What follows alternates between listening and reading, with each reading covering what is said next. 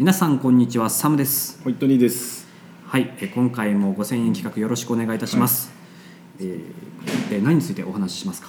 だからえっとそうねあの一回取ってもらって動き出しをしたので、5000円に近づけるために、えーもっとこう買われるコンテンツにしないといけない。買われるコンテンツ？え要はそうね商品価値として経済効果をもた、5000円という経済効果をもたらすような、えー、と取り組みにしないといけないので今作ったものをどうやって、えー商品価値として上げていくかという話をしようかなと思います。はいでえっと何でもそうだけど事業を作った時これちょっと僕のプログラミング教室の話を一旦すると例に話すと、えーまず俺も分かんなかったので、はいえーこうなんだろうなスクールの運営ってしたことないし教材を作ったこともないしなんなら子供たちに教えるということもしたことがないので、えーだからまずまず作ったの。うん。まず、えー無償でボランティアで、えーこう土曜日のある時間に来れるんだったら来てくださいねって言ってあの子どもたちの友達を集めて、でまずそこで作りますと。で当然荒削りだから無料だし価値がないからね、はい。えーでこっちも、えっと、毎週やるって決めてるから毎週子どもたち来るのでどうしようかとは言えないので、はい。当たってるかどうかもわからないけどこういう教材をやってみてくれって自分で作ったやつをやらせる。うんでやらせていったら、えっとね、こっちの意識としてはあの子どもたちとはいえ大事な時間をいただいているので、うん。この時間が無意味であるっていうふうになると、えーなんだろうなあー嫌じゃん。なんてまあその先売れもしないし、はい。だから、えっと、意味のあるものっていうのを想定して作るのよ。はい。教材なのでこの教材を学習したらこの能力が身につくっていうことを、えー一旦考えるわけさ。はい。え例えば分かりやすいプログラミングじゃなくて、えー、とタイピングの方で言えば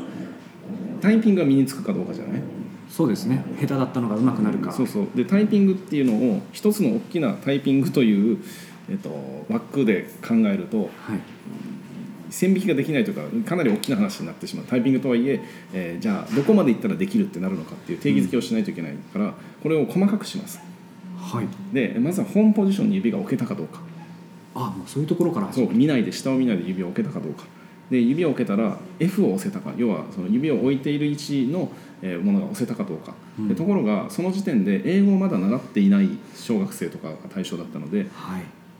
F がわからんとか H がわからんとか G がわからんとかなるのでえじゃあ英語の勉強から入らないといけない。すごい。そうでそれを白板に書いて、はい。あの ABCD を教えてで大文字と小文字もあるからそれも教えて、で子供たちに ABC が書けるようにまず始めるみたいなプログラミングのスクール始めるんだよ。英語のまあでもねゆくゆくコード言語を使うサウンドが必要だなみたいな。で、えっと、何が言いたいかというと問題を大きくすると、えーどっから取り掛かっていいかわからないので、ん。えっと、最小限まで細分化して、はい。でその最小限のところからできるかどうかっていうのを測っていく。で英語が覚えられたかどうかっていうのはあの分かりやすいのよ。まずあ ABCD から Z まで書かせて、はい。教えて書かせてでそれから30分ぐらい経ったところでもう一回書けるかっていうのを再テストするとはい。書けないわけ。でそれをまた、えっと、教えてでまた、えっと、30分後ぐらいまた聞いたらまた書けるみたいな。でその間もその30分間何するかっていうとタイピングを一応練習するのね。はい。で、えっと、その時は最初は下見でいいよとだ分かんないから H が出たらどれが H か探してみようぜみたいな感じのゲーム感覚で押していってで間違えたらブブーってなるのでその、えっと、間違ええータイピングツールはウェブ上にあるやつを使ってでそれをこう押しながら、えーアルファベットも覚えながらで時々「はい中止」じゃあ白板に書いてみようぜ一人ずつみたいな「はい間違えました」みたいな、それを繰り返していくとその日のうちに、えーアルファベットはマスターするわけ。一日で。一日あ一日でであ。その日のだ方ね、はい。で翌週また来てもらったらまた忘れてるので。あそうですね。そうそう。でそれを、えーどうやったら覚えさせられるんだろうなと思うと、思ったんだけどでも忘れるよねと。こっちも分かんないけどロシア語とか勉強したら多分一そうですね。一日で覚えられないから、何回も訓練する。だから忘れてもいい、でもまたやろうねっていうので練習しながら、えーこうアルファベットを覚えつつで同時にアルフあとどのアルファベットがキーボードのどこにあるかっていうのも大体なんか感覚的に同じのが何回も出てくると、えー A とかさあのボーンっていうの？は、はい。えー覚えてくるのでだん並行してだんだん覚えてくるのでもういよいよこの辺からはもう大丈夫だなっていうのになったらそれでも34回とかそんなに待たなかったけどできるようになったなと思ったら下を見ちゃダメよっていうので、あの下敷きみたいなやつで手と目線の間に入れて下を隠すわけ、そしたら本ポジションが乱れるので本ポジションも乱れたらダメだよっていうのを叱るんじゃなくてゲームにするわけゲームにする？そうそうモグラ叩きみたいな感じで違うの叩いたらブーってなるし、あうん。でなんでそれ違うの叩いちゃうか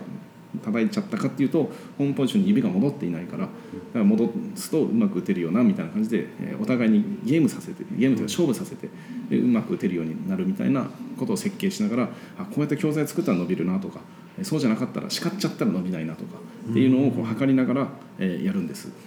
で、えっと、今回の話で言うと、えーこの「桃太郎」という話を細分化して考えるっていうのを、えー細分化して考えるっていうのは今まだ思いついてないけど、えー多分その声を入れるっていう作業と脚本を書くっていうのと、うんその脚本と声の間に演出を入れてここではこういう感情で話した方がいいんじゃないかとかっていうのをこう入れていって。えーそれを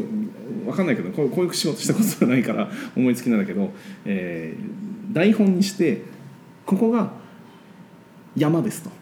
はい。要はここが面白いところ笑ってもらえるところここがショックを受けてもらうところみたいな感じで聞き手の感情の想定をその台本に書き込んでおいてでその状態で人に聞かせてはいで、えっとどこが面白くてどこがショックだったかみたいなのをアンケートを取ったら多分こっちの想定通りにその感情が動いたかどうかっていうのが分かると思うの。うわそれはちょっと僕ちょっと今鳥肌立ったんですけどそういうふうに、うん。なんですか答えをもらうっていううん。ことが今まで経験がなくてあの、うん。アンケート取ることはあったんですけど、はいはいはい。演劇やりましたどうでしたか、うんうん。面白かったですか、うん。で漠然とした答えをもらうっていうのはあるんですけど、ちゃんとそういった台本に沿ってうん。意図したものがちゃんと伝わっていましたかっていう明確な質問っていうのはうん。したことなかったです。なんかも目的というか、そのはい聞いてる人たちがこの時間を楽しんでくれたかどうかっていうのがエンターテインメント性だと思うので、はい。楽しませるっていうのの設計をするための台本だし、うん。その時間のための制作だと思うのでそれを、えーちゃんと計測できるようにするはい。だから、えっと、俺もプログラミングの時に大事にしてたのは計測できるかどうか。その、えっと、取得できたかどうか。本ポジションに指を置くことでその通りに、えっと、言葉を打つことが最初は計測できなかったのでなぜかというと、アルファベットがわからないから。じゃあアルファベットをマスターするということを計測しようっていうふうに、えーどこを計測ポイントにするかで成長ができできてるかできてないかっていうのを定量的に測れないのね。でえっと、定量的に測ろうとしない試みも重要だと思うんだけど、えーここではあえて、えーちゃんと数値として読み取れるようにこちらの想定通りにお客さんが感じたかどうかっていうのを、えーここが計測ポイントだ。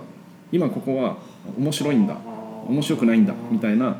えっとあえてここは何も感じさせない場所とかはい。っていうふうに脚本自体の、まあ、なんかカスタマージャーニーマップじゃないけど感情線みたいなのを書いといてそれ通りに、えー視聴者が聞いたかどうかっていうのを測りそうじゃなくズレがあったら、えー、ズレがあるままが面白いのかそれともズレを補正した方がいいのかそれとも脚本直すか、えーそれとも声の出し方を変えるのかっていうので、えー補正していってでそのこの通りにはまったら楽しいんだよねっていうはいいわゆるビジョン的なものに向かって、えーそれがそこまであのギャップが少なくなったらじゃあ売ろうっていうふうに持っていけるかも。ただ感想を聞くだけじゃなくて、うん。自分たちのそのポイントポイントの、ん。が伝わってるかっていう計測を。そうそう計測をちゃんとしてそう。でそれがずれてるかずれてないかを分析することは誰にでもできるうので難しい分析じゃないと思うので。ただ、えっと、計測ポイントが分からなかったりとか、はい。あの抽象的だと計測できないのよ。で今みたいな計測の仕方っていうのが、えーラジオドラマとかでは一般的なのどうかも分かんない。今思いついたことを言ってるだけなので。ただ、まあ、こうやったら面白いんじゃないかな計測できるんじゃないかなっていうそこに知恵を使ってで計測できるように設計していく。はあもう目から鱗ですこれ。あ本当ですか？あよかったこういうなんですかね考え方って今までなかったですね、でもまあそういうことをしないと逆に、はい。あの無駄なことをしてたりとかわからないまま、手探りのままになってしまうのであのちゃんと進んでいるか。で、えっと、こそれでもまだわからないのはじゃあその通りの、えーこっちの想定通りに視聴者が楽しんでもらったとして、うん。それが売れるかどうかはまたわからない、えーその最終的にどういう気持ちになってくれたらお金払ってもらえるんだろうみたいなところは多分ねえそれが分かってたらどんな映画でもヒットしてると思うので。ああまあそうですね。そういうことですよね、うん、だから、えっと、そこまで言っても売れるかどうかは分からないんだけどもただ見てる人の感情を、えー嫌な言い方するとコントロールできる操れるような時間をこちらで作ってあげるっていうことが価値なんじゃないかと思います。うん。なんか魔術師のような感じですね 本当。これ前の話で場の支配の話ってこっちでしてるっけ？場の支配。あしてないっけ？はまだしてないあじゃあ場の支配の話を今、はい。次します。次します。はい。わかりました。一旦じゃあ今日はここまでで。はいここまでで。はい。はい、わかりました。場の支配について次回お楽しみください、はい。えーでお相手はサムでしたホイットニーでした。